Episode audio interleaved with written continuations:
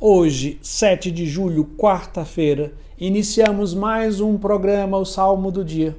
E o salmo de hoje é o Salmo 32, 33, que nós vamos ler a primeira estrofe que diz: Dai graças ao Senhor ao som da harpa, na lira de descorda celebrai-o. Cantai para o Senhor um canto novo, com arte sustentai a louvação. Dai graças ao Senhor ao som da harpa.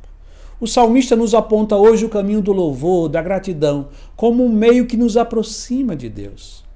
A gratidão é uma virtude que gera no nosso coração alegria, leveza, felicidade. E por isso é uma virtude que devemos exercitar. Devemos ser gratos por tudo na vida. Pelas coisas boas que acontecem, pelas pessoas que realizam coisas para a nossa vida.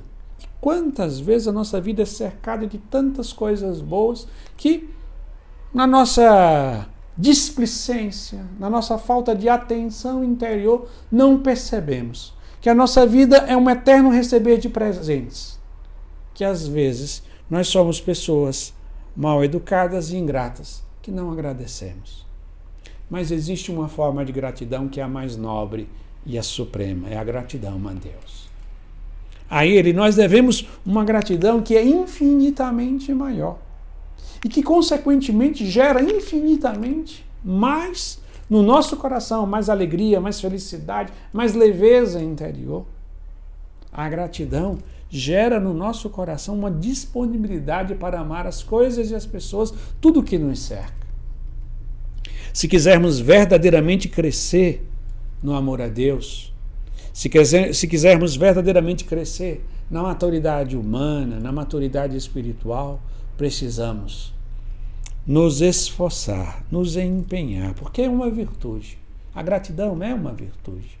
Precisamos nos empenhar no caminho da gratidão e romper com essa força que nos empurra para baixo, que é de olhar para as coisas de uma forma negativa olhar para a nossa vida por aquilo que está dando errado, por aquilo que nós temos dificuldade, por aquilo que nos faz sofrer de alguma forma.